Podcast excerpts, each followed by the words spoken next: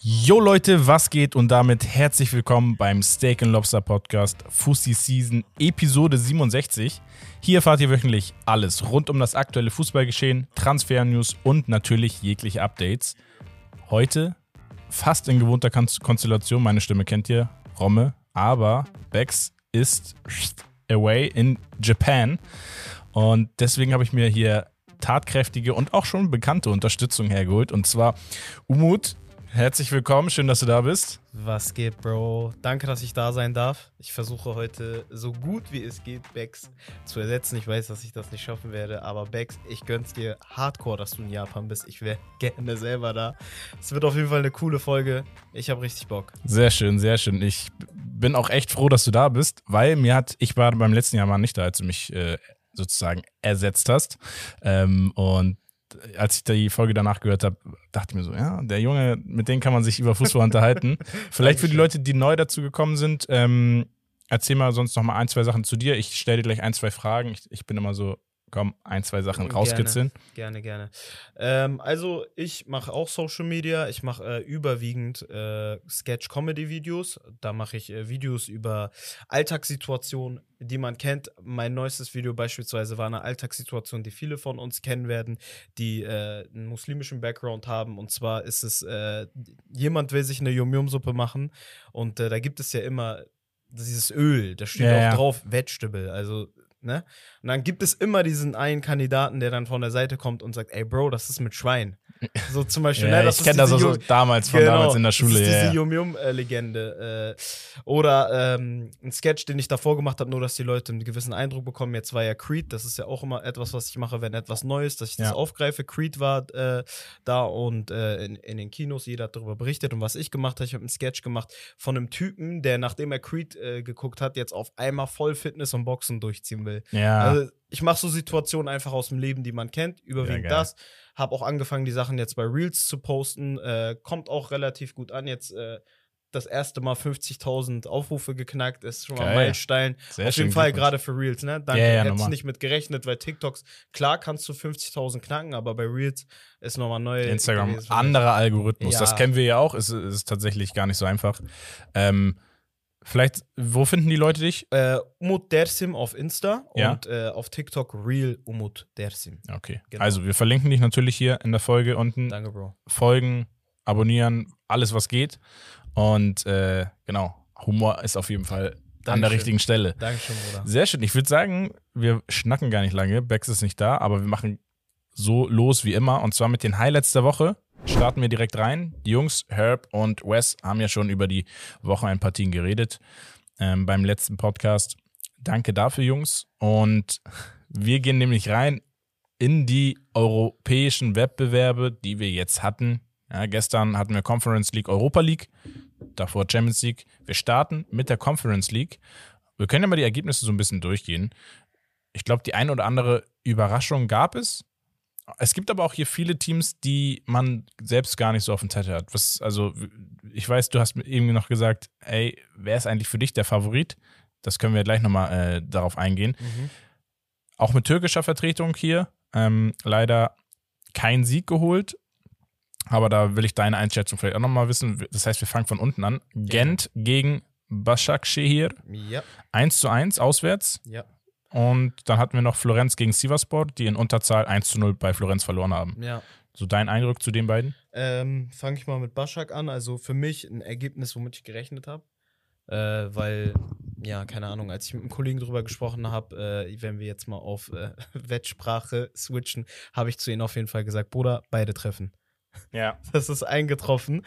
Auf jeden Fall, äh, klar, man ist äh, am Anfang davon ausgegangen, ähm, nachdem die Verlosung war von den, äh, von den äh, europäischen Wettbewerben, ne, Başakşehir, Sivas und Fener, da hat man auf jeden Fall gesagt, dass äh, Başakşehir die besten Karten hat.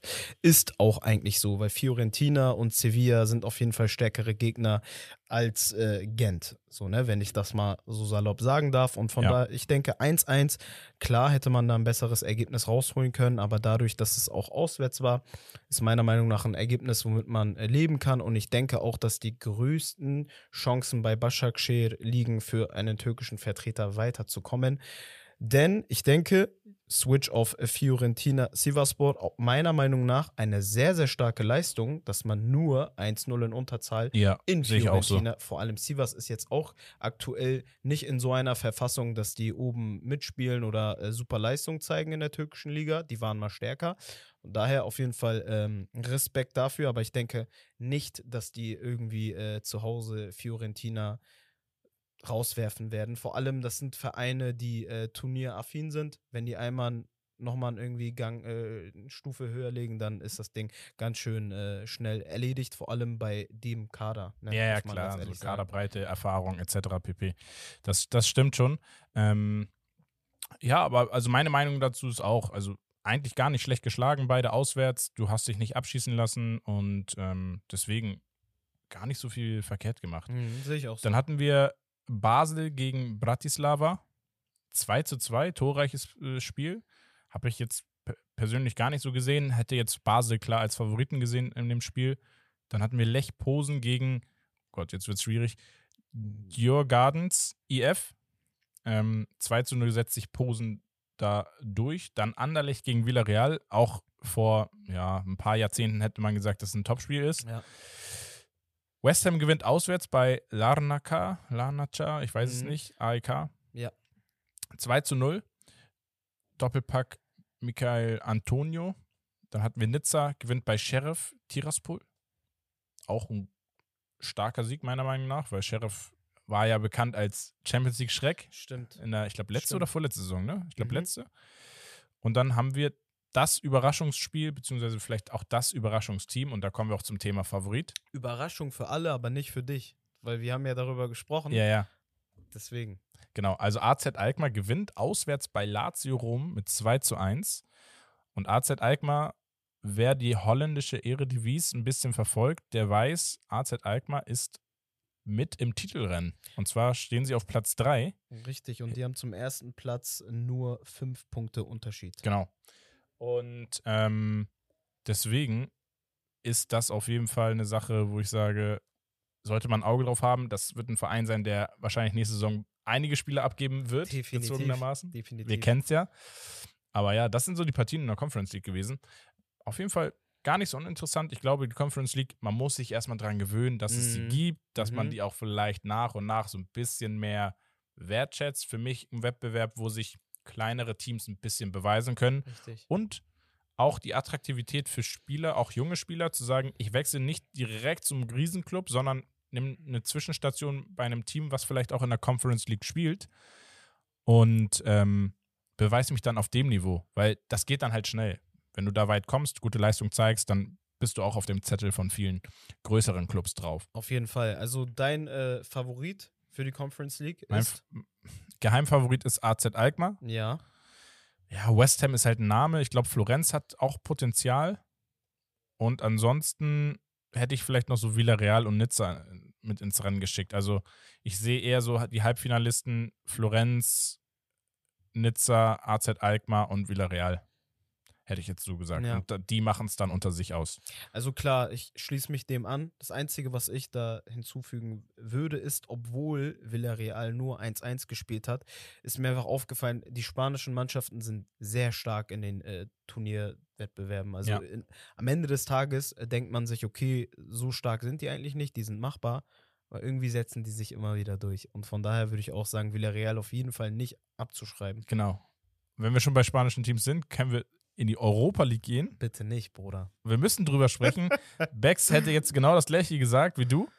Wir haben Ah. eben schon im Auto drüber gesprochen, kurz, ist angerissen. Du bist, du bist enttäuscht, sauer, welche Emotionen? Bruder, ich bin am Boden zerstört. also ehrlich jetzt. Also das kann nicht wahr sein. Also Fenerbahce Istanbul, ich weiß nicht, was die Mission von dieser Mannschaft ist, aber irgendwie, äh, die, die machen uns fertig. Also jeder Fener-Fan, der soll sich wirklich von mir gedrückt fühlen. Bruder, ich umarme dich. Weil das ist, ich, ich, ich spüre diesen Schmerz. Ich weiß ganz genau, was du seit Jahren durchlebst. Das ist kein Spaß mehr langsam. Ja. Und was mich am meisten gestern aufgeregt hat, wer sich das Spiel anguckt, erste Halbzeit sieben Schüsse aufs Tor von Fener. Ich hätte gedacht, Sevilla, ganz kurz in der Liga, weißt du ja selber, super schlecht. Also ich habe Ja. sowas noch nie gesehen. Nee, so Auch sechs Dinger abgebaut. von Atletico bekommen. Ich weiß nicht, Ja. wann Atletico Madrid das letzte Mal sechs Tore geschossen hat. Keine Ahnung. Das ist keine Mannschaft, die viel Tore schießt, so. Ja. Du spielst gegen Sevilla eine starke erste, eine bärenstarke erste Halbzeit, hast zwei hundertprozentige und lässt das alles liegen. Und ich gucke zusammen mit meinem Vater und ich sage zu meinem Vater, es gibt äh, so einen Spruch, äh, so einen türkischen Spruch, Atamayana Atarla. Das bedeutet so viel wie, der, der das Tor nicht schießt, der kassiert das. Ja. Und das ist, äh, sagt man immer, wenn eine äh, Mannschaft viele Chancen liegen lässt. So, du dominierst das Spiel, lässt aber viele Chancen liegen, am Ende des Tages verlierst du. Ja. Und ich sag zu ihm, ganz ehrlich, wenn wir jetzt zweite Halbzeit kein Ding machen, das Ding ist äh, 1-0, 2-0 durch, ne? Und ich wäre mit dem 1 sogar noch zufrieden gewesen. Am Ende verlierst du gegen Sevilla Ja, 2-0, 2-0 und ich denke nicht, sorry, dass ich das ausspreche, ich denke nicht, dass wir das drehen werden. Weil es ist immer noch. Sevilla Ja, und ja. man sollte kein, äh, jetzt kommt zwar so ein Pseudospruch, aber man sollte niemals einen äh, Löwen wecken, der schläft. Und Fener hat genau das gemacht. Sie haben den Löwen geweckt, der am Schlafen war. Ja, also gebe ich dir absolut recht. Ein 2-0 ist schwierig. Du spielst zwar zu Hause und man muss immer sagen, in Istanbul ist die Stimmung immer bombastisch. Das heißt, die Mannschaften profitieren extrem auch von ihren Fans. Auf der anderen Seite ist Sevilla mit einfach auch dieser europäischen Erfahrung, gerade in der Europa League. Der Cup gehört denen. Und das ist halt so, ich weiß nicht, also du musst da schon schnell früh in Führung gehen, damit das spannend ist. Ansonsten werden die sich hinten reinstellen und das verwalten und auf Konter spielen. Richtig, und Fenners Abwehr äh, plus der Torwart spielen aktuell keine souveräne Saison und von daher denke ich, ja, zwei Tore gegen Sevilla zu schießen ist möglich, gerade bei deren Abwehr, weil das ist wirklich katastrophal, Ja. was sie an den Tag legen. Aber leider sehe ich da die Chance noch sehr hoch, dass wir einfach mal schnell ausgekontert werden und ein Ding fangen. Und Mhm. ob wir dann wirklich 3-1 gewinnen, das bezweifle ich, weil 2-1, okay, darauf können wir uns einigen. Ah ja. Darf die Hoffnung nicht verlieren, aber es wird schwierig. Ja, wird es auf jeden Fall. Ähm, wir hatten dann noch ein weiteres Spiel und zwar Schachtjar Donetsk gegen Feyenoord Rotterdam. Feyenoord auch Tabellenführer in der Eredivisie, letztes Jahr schon im Finale der Conference League gewesen. Also ein Team, was wirklich, da passiert vieles richtig die letzten zwei, drei Jahre, muss man echt sagen. Geile junge Spieler im Kader, haben die ganze Zeit eigentlich das Tor auf den Füßen gehabt, haben auch dann ein Tor nach der Ecke bekommen gegen Donetsk und haben es aber noch zum Glück geschafft, den Ausgleich zu schießen. Werden dann zu Hause Donetsk erwarten in der nächsten Woche. Ich überlege gerade, wo mache ich weiter? Und zwar machen wir mal weiter, bevor wir die deutschen Teams nehmen. Für mich eine souveräne Leistung.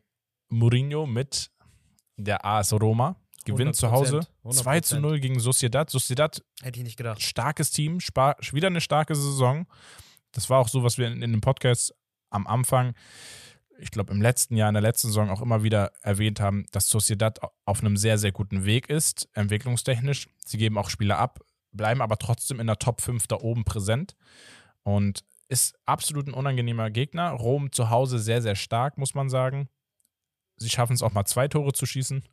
Das ist immer so die Sch Schw Schwierigkeit bei Mourinho, habe ich das Gefühl. Mhm. Der spielt halt einen Fußball, der ja einfach, wo du das Gefühl hast, so viel brennt hier nicht an. Das Ding ist eigentlich relativ safe und das geht dann auch so zu Ende mit so einem 1 zu 0. Ja, ist aber immer wieder anfällig auch. Ich muss sagen, was ich stark finde an Mourinho, äh, klar, sowieso äh, taktisch gesehen 1A, kann man ihn nicht absprechen. Aber was ich sehr stark finde, ist, äh, ich finde wirklich, dass Rom keinen allzu starken Kader hat, vor allem keinen breiten Kader. Ja. Also wenn man sich das mal anguckt, der hat da vielleicht zwei Spieler, die herausragen. Das ist einmal Dybala und einmal Tammy Abraham so. Ja. Aber äh, ich sehe da eher die starken Spieler bei Real Sociedad zumindest gleich auf. Also die haben einen Oyarzabal.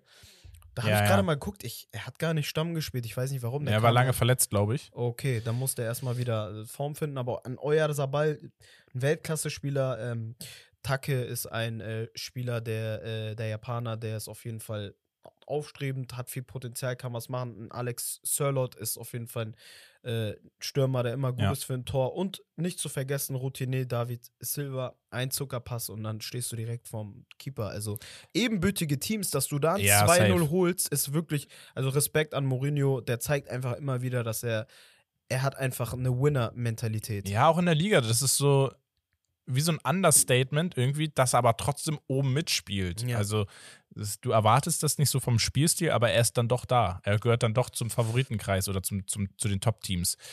Genau. Top-Teams, da sind wir dann auch bei Arsenal. Ja, Ja. da würde ich dir auch gerne mal den Ball rüberspielen. Und zwar, du als Benfica-Fan, was sagst du denn zu Sportings Leistung? Sporting. Äh, viel ja, Sympathie habe ich da nicht. Nein, aber man, man ist ja meistens so, dass man sagt, als Landsmann ist man dann schon für die Teams einfach, um Punkte zu holen, um europäische Plätze in der Liga einfach sich zu, zu erspielen, langfristig. Und deswegen eine souveräne Leistung vom Sporting. Also, die haben es wirklich gut gemacht. Wirklich unglücklich das Eigentor dann zum 2 zu 2. Sie haben geführt, sie hätten, ich glaube, sie hatten noch eins, zwei Großchancen danach, nach dem 2-1, als sie geführt haben. Also sie hätten da auch gerne drei oder vier Tore machen können. Arsenal muss man halt sagen, jetzt nicht mit dem Top-Kader aufgetreten.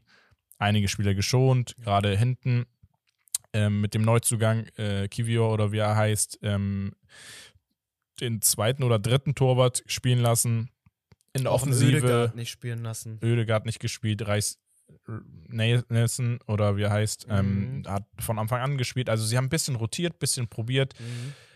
Deswegen, allen in allem ist es gegen das aktuelle Arsenal trotzdem, muss man ja trotzdem sagen, eine sehr, sehr starke, ein sehr, sehr starkes. Ergebnis. Also wirklich super. Und ja, in, in London wird es halt schwierig. ja, so. wenn die da komplett äh, Kader auftreten, was sie wahrscheinlich machen werden. Also ich sag mal so, Sporting, auch mit Ruben Amorim, der wirklich echt ein junger, guter Trainer ist, muss Denk ich ich auch, sagen. ja. Gefällt mir sehr gut seine Arbeit bei Sporting.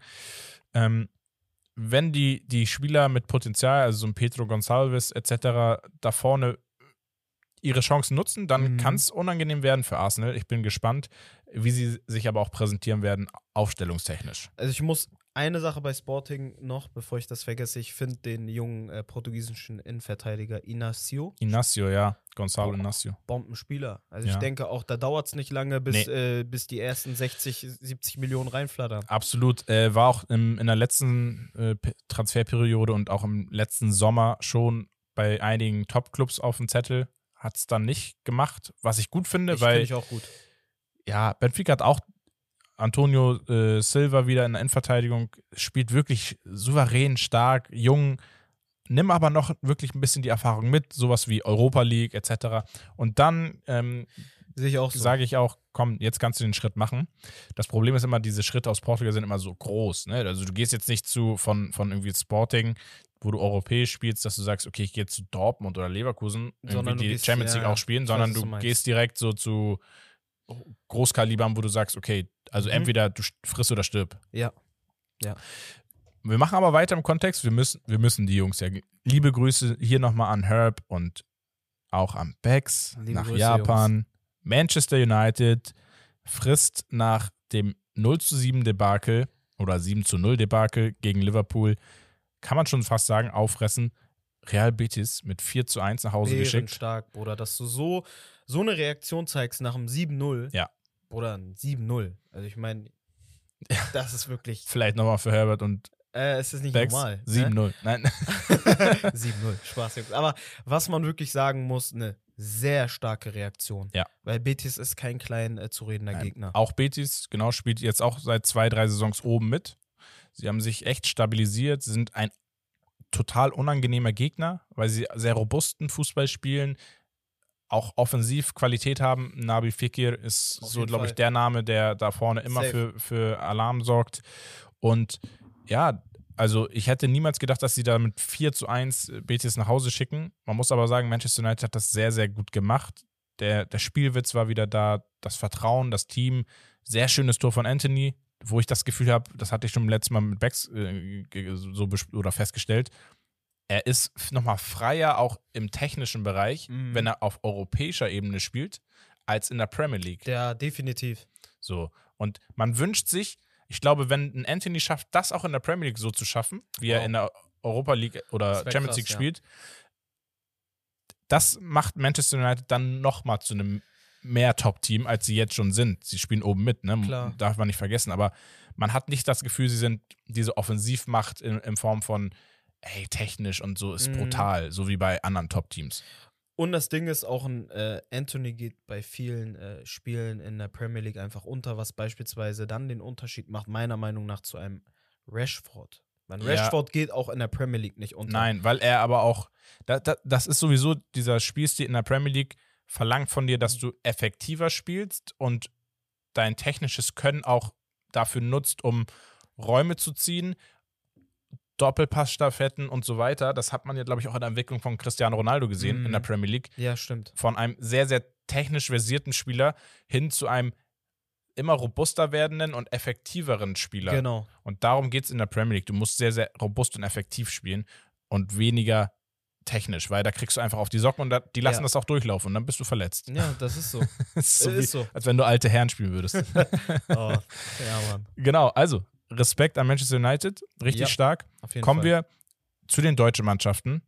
Ja, Juventus Turin gegen den SC Freiburg. 1 zu 0 gewinnt Juventus. Freiburg ausgeglichen zwischenzeitlich, hat aber aberkannt bekommen, war ein Handspiel von, ähm, jetzt habe ich seinen Namen vergessen, äh, Ginter. Mhm. Ähm, ja, hat den Ball nicht gesehen, hatte dann die Hände aber so auf, auf Höhe, dass er auch mit den Händen sozusagen diese Vorlage gespielt hat, deswegen vollkommen in Ordnung. Man muss aber sagen, Bärenstark, Bruder. ja, das Ergebnis ist bärenstark. Ja. Wenn wir uns die Statistik angucken, dann sagen wir, ihr könnt mit wirklich bärenstarken 1 zu 0 nach Hause fahren, weil ja, 20 zu 1 Torschüsse für Juve. ja. Also da hatte äh, Freiburg nicht viel mitzureden, aber Ergebnis ist super. Ergebnis ist super, weil in Freiburg ist alles Mhm. möglich. Da hast du die Fans zu Hause, da hast du, gib Vollgas und wenn du das Ding im Elfmeterschießen nach Hause holst, Ja. top. Also, genau. Vor allem, man darf nicht vergessen, äh, egal was auch in der Liga los ist, so welche Mannschaften wie Juventus, Turin, wenn die europäisch spielen, dann äh, ist das nochmal eine ganz, ganz andere Nummer. Ja. Und äh, von daher denke ich, dass man in Turin nur 1-0 verliert. Als Freiburg, also das Ergebnis ist wirklich, ich glaube, hätte man Freiburg im Vorfeld gesagt, ey, guck mal, lass gar nicht spielen, so 1-0, Ja.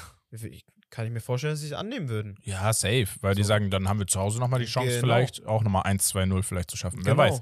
Genau. Ähm, eben. Wo es auch sehr, relativ stark und souverän war, Bayer Leverkusen gewinnt 2-0 gegen Ferencvaros aus Mhm. Budapest. Da muss ich aber auch vielleicht im Vorwege schon sagen, das Rückspiel wird, das wird ordentlich lauter, weil die Budapest oder die ungarischen Fans, die machen richtig Lärm und Terz da zu Hause immer in den Heimstadion. Aber souverän ist 2 zu 0, Demirbay mit einem sehr schönen Treffer, Tabsoba dann nach einem schönen Freistoß, Rückpraller ein- eingenetzt dann noch gegen in der Endphase. Ein wichtiges 2 zu 0, souverän, gute Grundlage. Da darf jetzt auch nichts anbrennen. Darf nicht, aber Ferenc war doch irgendwie auch eine Mannschaft, die können, die können gefährlich werden. Ja, gerade so mit diesen Fans im Rücken und so, Mhm. das ist halt, das wäre so ein Spiel, wo man sagt, was ist da wieder passiert? Genau. Und Leverkusen ist halt aber auch so eine Mannschaft, wo du Weil- sagst, wo, man, wenn, wo das passieren kann. ja, genau, wenn dann Leverkusen. Ne? Ja, ist irgendwie so. so, Ist deswegen. irgendwie so. Hast Und du dann recht. hatten wir den, den Knaller rein von, vom Ergebnis her: Union Berlin gegen Royal Union Saint-Gillois. Ich Ja. finde den Namen sehr geil und das Team auch super sympathisch. Mhm. Rising Star Team aus Belgien, aufgestiegen in der vorletzten Saison, letzte Saison in der offiziellen Spielzeit Erster geworden. Und dann gibt es in Belgien so eine Meisterschaftsrunde. Playoff oder ja, so. ne? Playoffs, Ja. Meisterschaftsrunde, wo sie Mhm. dann den Meister ausspielen. Finde ich nicht so geil. Nee, komisch, weil sie dann nur Zweiter wurden am Ende. Ja, So. ärgerlich. Und äh, ja, schade. Aber jetzt auch wieder oben mit dabei in der Liga. Und ja, machen Union Berlin das, das Leben schwer. 3 zu 3. Mhm. Die waren auch in der Gruppenphase sehr stark. Ja, Schlagabtausch, hin und her ging's. Union ich Berlin, Muss, ja, ich muss sagen, für mich unerwartet, dass es so hoch ist, weil ich habe schon gedacht, das ist ein Übertorspiel, aber ich hätte Echt? nicht gedacht, ja, ich hätte nicht klassischer Typico-Aussage. Es ist wirklich ein Übertorspiel, so, ne? Aber ich hätte nicht gedacht, dass da sechs Tore fallen. Aber geil, für jeden Fußballliebhaber, ey, desto mehr Tore, desto geiler. Gerade so Ja. ausgeglichen, hier ein Tor, da ein Tor. Geil, richtig top, top. Ich Ja. freue mich aufs Rückspiel. Muss Union Berlin auf jeden Fall aufpassen. Die dürfen das nicht auf die leichte Schulter nehmen. Ja, defensiv so ein bisschen, bisschen wackelig Genau. gewesen. Also, ja, gerade so das, das, das dritte Tor ähm, von Royal Union Saint-Gillois war, ja, boah, klar ausgekontert, aber da, da fehlt so dann diese letzte Entschlossenheit vielleicht. Mhm. In einigen Situationen ist vielleicht auch ein bisschen Nervosität. Europa League, ja. Aber alles ist drin. Müssen Ja, sie sich safe. zusammenreißen und einfach hinten kompakt stehen, dann ist auch in Belgien alles möglich. Gib mir deinen Favoriten. Boah, mein Favorit, das ist schwer. Ich glaube, Manchester United gehört auf jeden Fall zum Favoritenkreis.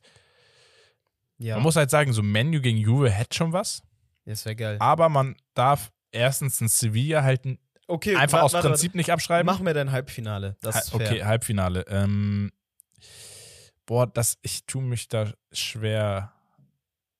Ich glaube, wir haben Manchester United und Arsenal. Da bin ich bei dir. Ich weiß nicht wieso, aber boah, das ist richtig schwer. Da sind so viele gute Teams. Ich sag dir, als jemand, der 90 vielleicht Minuten lang. Le Leverkusen und Rom vielleicht. Aber Meinst du? Oh, kann ich mich. Ich, ich sag so, als jemand, der sich beispielsweise gestern 90 Minuten Sevilla angeguckt hat, beim besten Willen, ich kann es mir nicht vorstellen, dass die ins Halbfinale kommen. nee, Die, deswegen, sind, die sind einfach nicht gut. ja. Und äh, ich denke, also Arsenal Sporting, wer sich da durchsetzt, dem sehe ich auch im Halbfinale Ja, von okay. den beiden Teams. Ja. Deswegen meine ich ja Arsenal, Menu, United. Äh, Juve eigentlich, eigentlich ja, aber Juve, boah, schwierig, weil wenn Juve gegen Manchester United dran muss, dann weiß Ja, ich, dass okay. Manchester United sich da durchsetzt. Denk auch gegen auch. Leverkusen würden die es schwer haben. ja, also, also Menu und Arsenal, wobei ich ganz ehrlich, aus diesen ganzen Mannschaften ist Sporting irgendwie mit der härteste Gegner. Deswegen, wenn sie sich da durchsetzen, ich gehe mal davon aus, Arsenal setzt sich durch, dann ist für mich Menu und äh, Arsenal, wenn die nicht irgendwie aufeinandertreffen, dann setzen sie sich auch, egal wer kommt, in der nächsten Runde durch. Ja, in der nächsten Runde schon. Wie gesagt, für mich Mourinho mit Rom. Mourinho ist so ein richtiger, Ja, er kann Turniere spielen, ne? So, Ja. das muss man sagen. Er ist, da immer sehr, sehr er, stark. ist, er, ist, er hat einfach eine Winner-Mentalität. Er ist ein Winner. Ja. Deswegen, das wären so meine vier. Wir kommen in die Königsklasse. Und Glückwunsch. Danke. Wir müssen drüber reden. Erstes oder das Spiel am Dienstag. Wir hatten Benfica gegen Brügge und Chelsea Dortmund. Benfica mit einem Extrem-Statement. 5 zu 1 zu Hause gegen Brügge. Nach 5-0 Führung haben sie noch einen wunderschönen Ehrentreffer kassiert. Was aber auch vollkommen in Ordnung ist, mein, für mich als Benfica-Fan. Äh, mir ist das Herz aufgegangen. Roger Schmidt spielt überragenden Fußball. Also das, was er da macht, wie er Spieler implementiert in sein System, gerade junge Spieler, also ein Antonio Silva mit 19 Jahren Stammspieler in der Innenverteidigung, neben einem sehr erfahrenen Otamendi. Dann haben wir ähm, einen Gonzalo Ramos vorne, der in der WM-Phase schon gezeigt hat, was sein Potenzial ist. Auch hier wieder zwei Tore, eine Vorlage, glaube ich. Dann haben wir Spieler eingewechselten David Nedesch, der übrigens immer aussieht, als wenn er sonst was geraucht hätte. Also super Lash immer. Amsterdam-Effekt. Dann hast du aber auch wieder viele dynamische Spieler mit einem Rafa, äh, ein Joao Mario. Ich glaube, einer der gefährlichsten Mittelfeldspieler Europas derzeit. Ich will mal ganz kurz seine Statistik raussuchen. Und zwar, ich glaube, der hat in 40 Spielen 20 Tore und 19 Vorlagen oder sowas. das ist immer noch der Joao Mario mit der, mit der Glatze, ne? Ja, Wir sprechen der- über den, der war noch nie so torgefährlich. Nein, der war noch nie so torgefährlich. Vor allem linker Flügel. Ich, und ich dachte immer am Anfang, ja, okay, er ist, äh, Dings, äh, Elfmeterschütze, er hat safe voll viele Elfmeter. Mhm. Aber von seinen Toren hat er, glaube ich, sieben, acht Elfmeter nur. Also Okay. nur sechs, sieben Elfmeter. Auch in der Champions League steht er jetzt bei sechs Toren. Was? Sechs Das Champions League-Tore. das ist überkrass, weil äh, Joao Mario ist für mich eigentlich ein sehr, sehr solider Sechser, Achter. Aber der spielt ja weiter vorne im System Ja, von äh, also Schmidt. er spielt außen tatsächlich ja, ja. häufig, ne? Ja, ja, ja. Also er hat jetzt in, in dieser äh, Saison in der Liga 22 Spiele, 14 Tore, 5 Vorlagen. Also 19 Scorer in no- 22 Das ist- Spielen. Absolut stark. Und in der Champions League hat er 8 Spiele, 6 Tore, 2 Vorlagen. 8 Heftig. Spiele, 8 Scorer. Wenn Und er steht ein bisschen damit jünger wäre, wäre es auch schon wieder Ja. ein Kandidat. Er steht in der gesamten, also mit Champions League Quali, da hat er in vier Spielen auch drei Assists gemacht und im portugiesischen Pokal ein Assist in vier Spielen. Er hat 38 Spiele, 20 Tore, 11 Vorlagen. Also 31 Scorer auf 38 Saisonspiele. Herausragend. ja, Muss man Fall. echt sagen. Ja, also das safe. ist schon brutal. Und ist aber auch ein Spieler, wo ich sage, der passt halt wie die Faust aufs Auge in das System von Roger Schmidt. Wir haben es bei Inter Mailand gesehen, untergegangen. Dann ist er ein bisschen besser geworden, als er wieder zu, als er zu Benfica gewechselt ist. Aber seitdem Roger Schmidt da ist, brilliert er auf allen Ebenen und strahlt auch so eine richtige Souveränität, Sicherheit aus. Wir hatten es eine Zeit lang mal mit Pizzi, ich weiß nicht, ob du Pizzi noch kennst. Klar. Der war auch so, der hatte auch so diese Leader-Mentalität inklusive Torgefährlichkeit. Mhm. Und das ist jetzt Joao Mario aktuell. Und äh, ja, also wirklich, wir zählen für, für viele Leute jetzt nach diesem Ergebnis zu einem der Geheimfavoriten. Würde ich auch Benfica absolut gönnen. Ich bin sowieso immer für den Underdog. Ja. Äh, und Benfica ist eine sehr starke Mannschaft. Die haben meiner Meinung nach einen sehr ausgeglichenen Kader zwischen Jung und Alt. Ja. Äh, so, es gleicht sich da super aus. Äh, Gonzalo Ra Ramos, äh, habe ich dir ja auch im Auto gesagt, für mich der nächste Transfer, Königstransfer. Man kennt ja Benfica, ist der nächste Darwin Ja. Nunez. Definitiv. und meiner Meinung nach auch als Portugiese kann man da auf jeden Fall aktuell sehr, sehr erfreut sein, weil was ist das für eine Innenverteidigung mit Antonio, Antonio Silva und Inacio? Also Ja, ja, so gerade. zwei junge, Und- bombastische Innenverteidiger. Ja, und ich dachte eine Zeit lang, warum die ist so meine Rettung vom Fonte und Mhm. Pepe, so, wo ich dachte, ey, das geht nicht. Die sind Ja, auch absolut 40, Bruder, die spielen 40, Tempo unter 20 bei FIFA noch. Ich gefühlt. dir. Und äh, das ist so, Ruben Diaz war so der erste, wo ich gesagt habe, okay, zumindest ist einer da hinten jetzt, der Ja. was kann. Ja, Und der jetzt auch schon in, in einem Top-Team spielt. auf jeden Fall.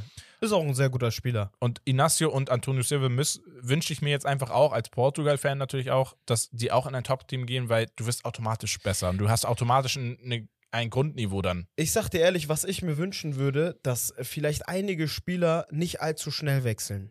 Ja. Weil das ist auch ein Thema, worüber wir gesprochen haben. Ich finde, viele junge Spieler gehen unter, wenn sie nicht den einen kleinen Zwischenstep noch machen. Ich gebe dir ein kurzes Beispiel.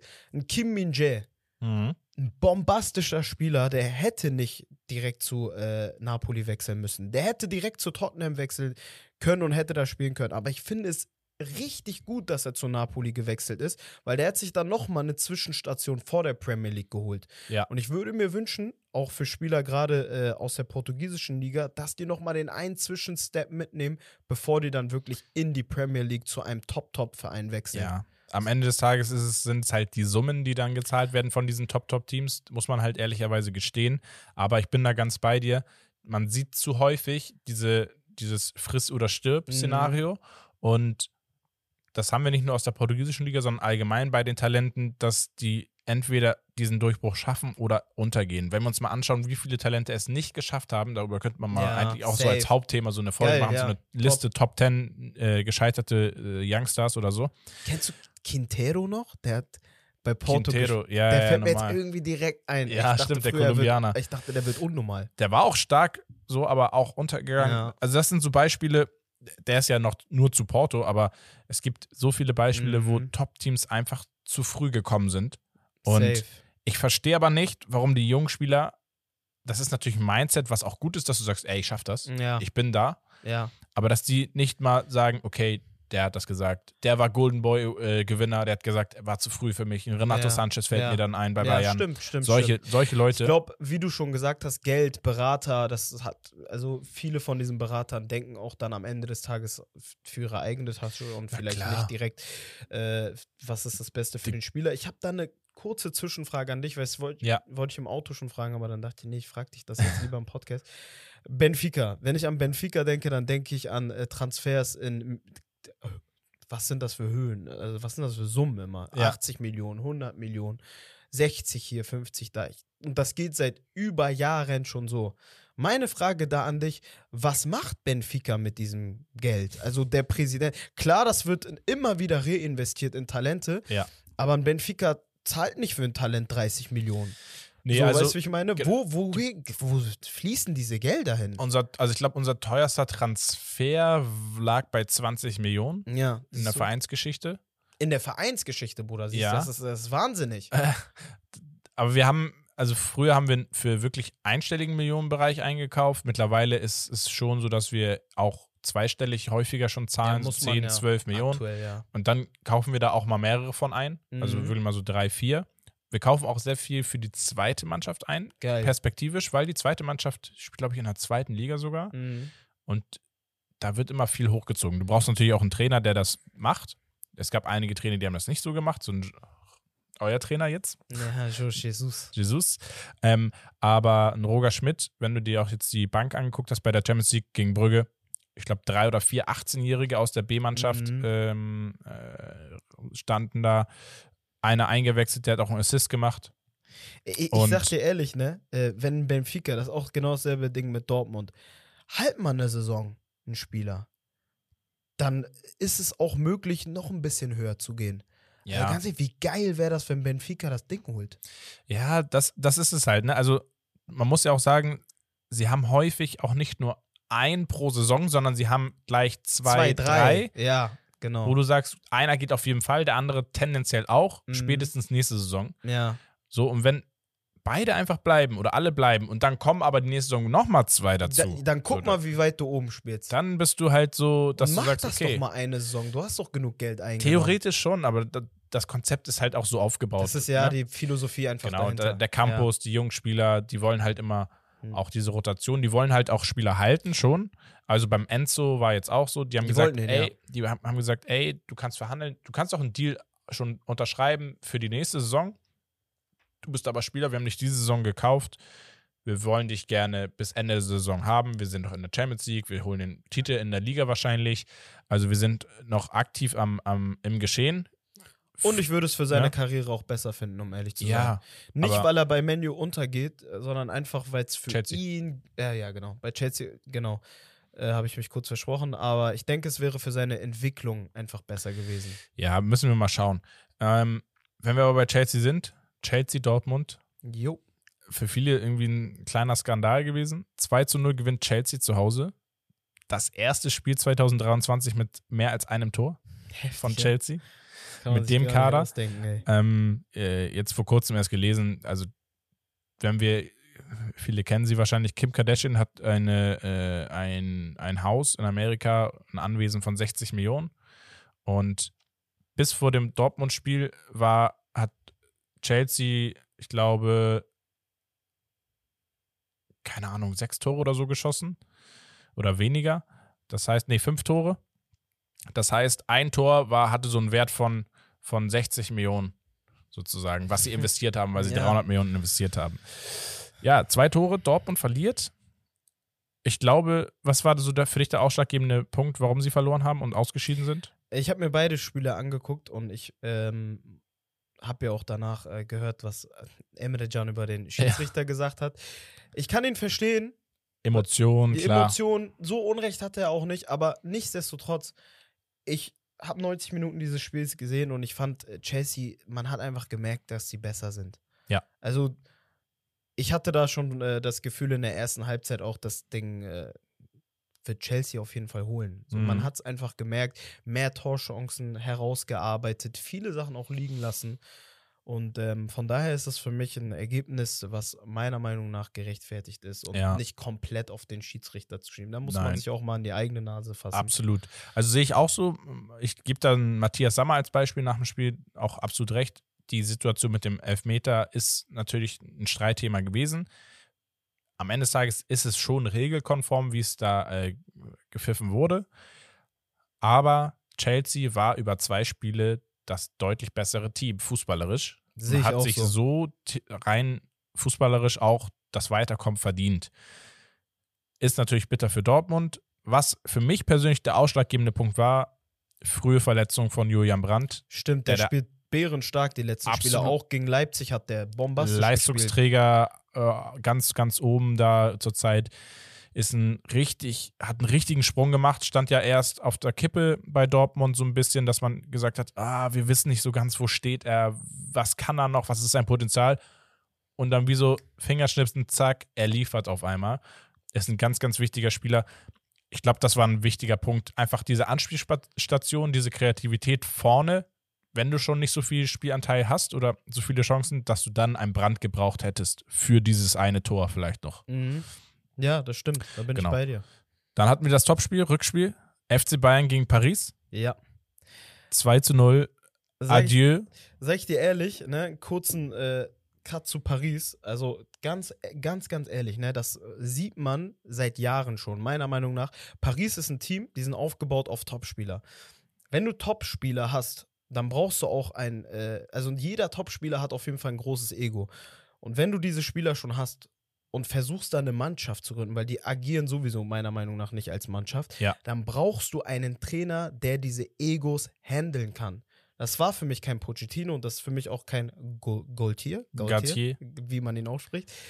Du brauchst vielleicht mal einen Mourinho, einen Angelotti. Das sind Trainer, die können Egos handeln. Ja. Aber so ein Trainer kann diese Egos nicht handeln. Es ist sowieso ein Holzweg, meiner Meinung nach, diese Egos äh, zu, in eine Mannschaft zu tun und dann da versuchen, irgendwie da eine, äh, eine, eine, eine, Chemie aufzubauen. Das funktioniert nicht. Und Messi ist meiner Meinung nach, der hat jetzt schon in der WM wirklich sein Live-Goal erreicht und Messi immer noch top, aber der braucht auch Leute, die hinter ihm arbeiten. Der braucht einen De Paul.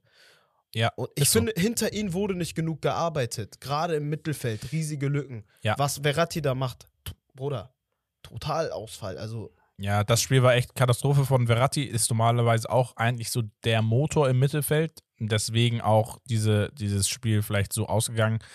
Man muss aber einfach, für mich persönlich, Paris Saint-Germain hat einfach die Prioritäten falsch gesetzt im Kader. Und zwar, die Offensive ist ja eigentlich nicht abredbar vom Nein, Namen, von der Qualität. Aber das, was dahinter kommt, kann dieser Qualität vorne niemals gerecht werden. Du Punkt. bist zwar irgendwie breit aufgestellt, ja, aber wenn du es dir dann anschaust im Bayern-Spiel, sind sie überhaupt nicht breit aufgestellt, der Kader. Dann guckst du den FC Bayern, wechselt ein, Gnabry, Leroy Sané, Sadio Mané ähm, und wen wir. haben sie noch eingewechselt? Ich, ich weiß gerade nicht, ähm, wo du dir denkst, Junge, was kommt da von der Bank?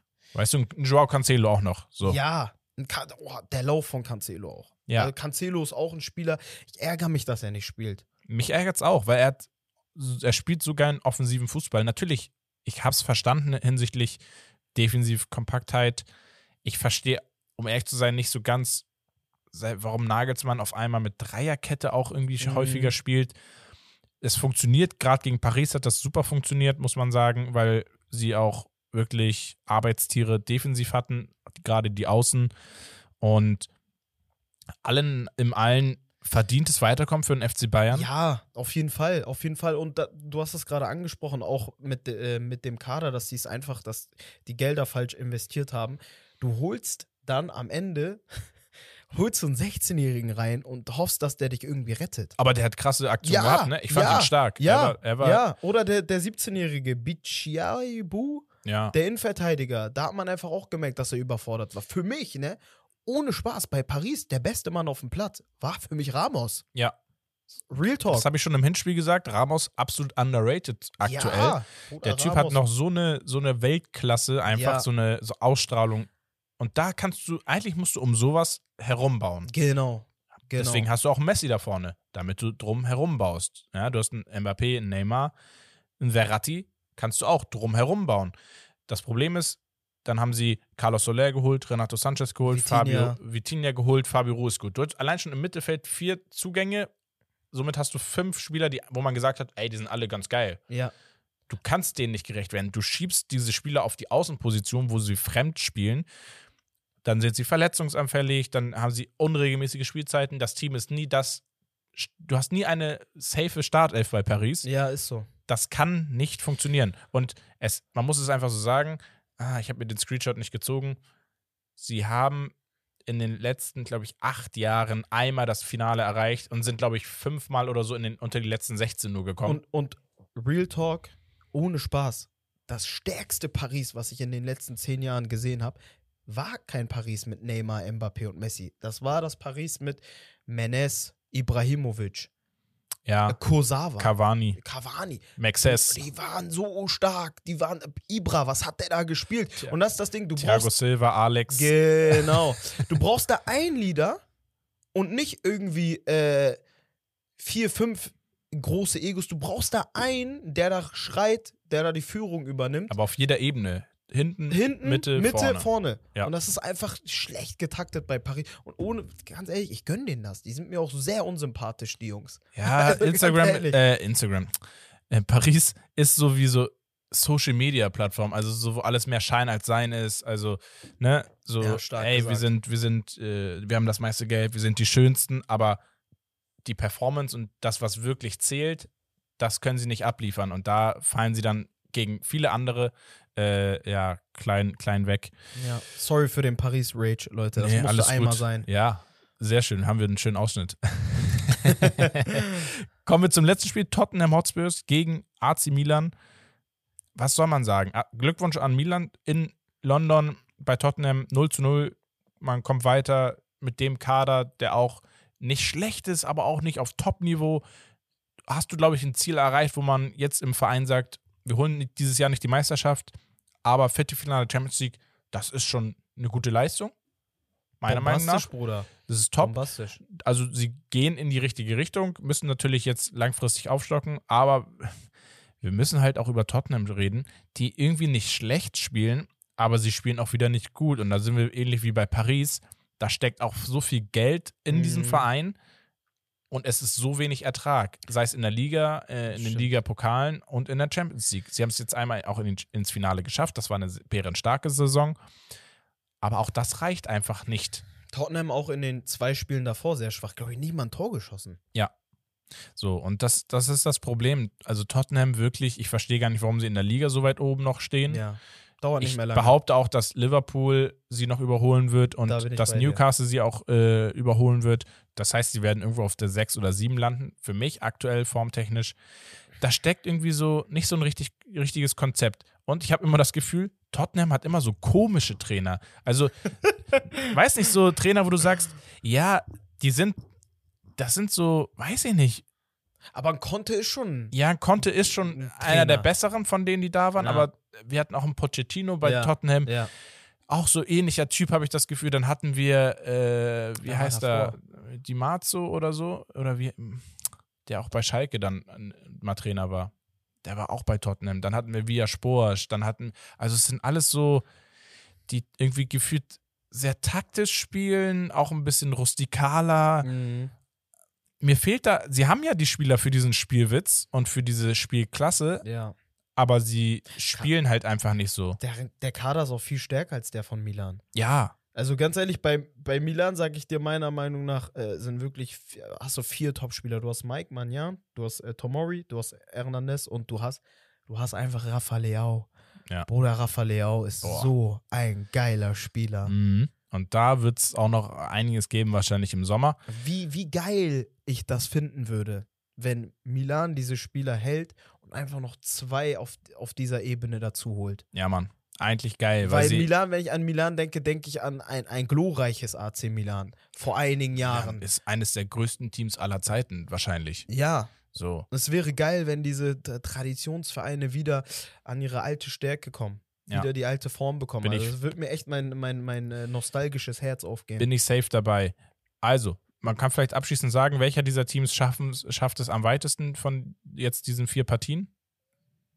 also meiner Meinung nach ähm, ins Finale oder wie meinst du? Ja, Finale, Halbfinale, also wen siehst du da am ehesten von diesen vier Teams, die jetzt weitergekommen Bayern sind? München. Ja, bin ich auch.